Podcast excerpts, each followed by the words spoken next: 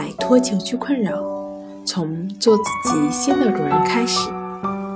大家好，欢迎来到重塑心灵，我是主播心理咨询师刘星。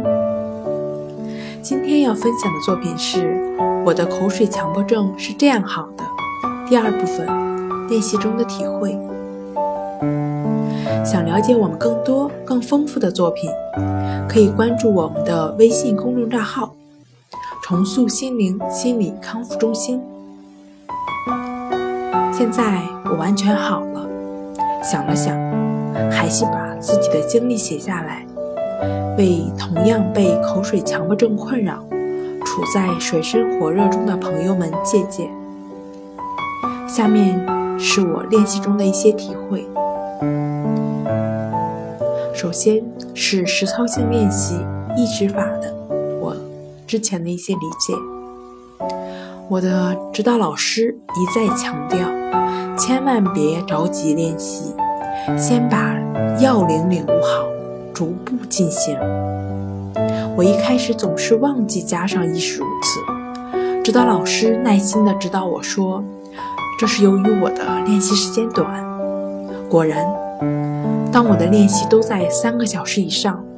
熟练掌握技巧后，就再也没出现过类似的情况了。朋友们一定要勤奋啊！接下来分享一下这个练习的核心方法——关系法的一些感受。关系法我特别的受用，在关系法练习中会出现各种各样的想法。最开始的身体上的酸痒麻痛很难克服。我的指导老师不仅在咨询中带领我去做，并且指导我，在关系法练习过程中，越能对想法、念头、感受保持平等心，也就意味着在日常生活中越能对口水强迫症、社交恐惧以及一切负面思想保持觉知和平等心。其实我在没有练习之前，觉得这话都很空洞。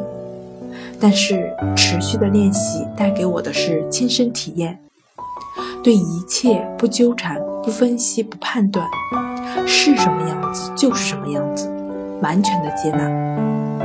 通过练习做到了完全的接纳。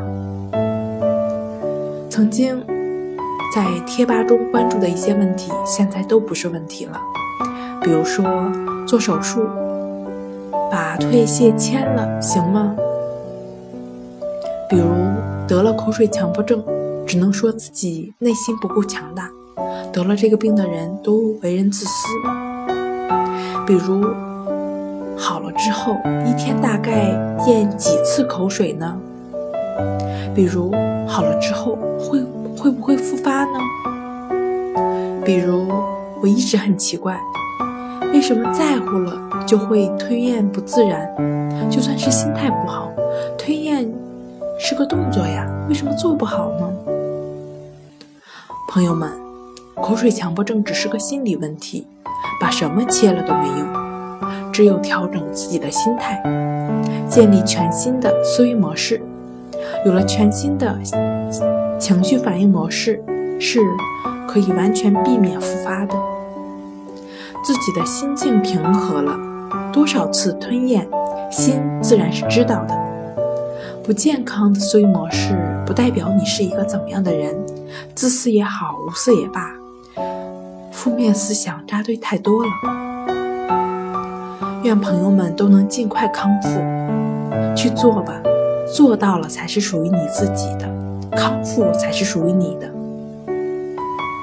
好了，今天跟大家分享到这儿，这里是我们的重塑心灵。如果你有什么情绪方面的困扰，都可以在微信平台添加幺三六九三零幺七七五零，幺三六九三零幺七七五零，即可与专业咨询师对话。你的情绪我来解决。那我们下节目再见。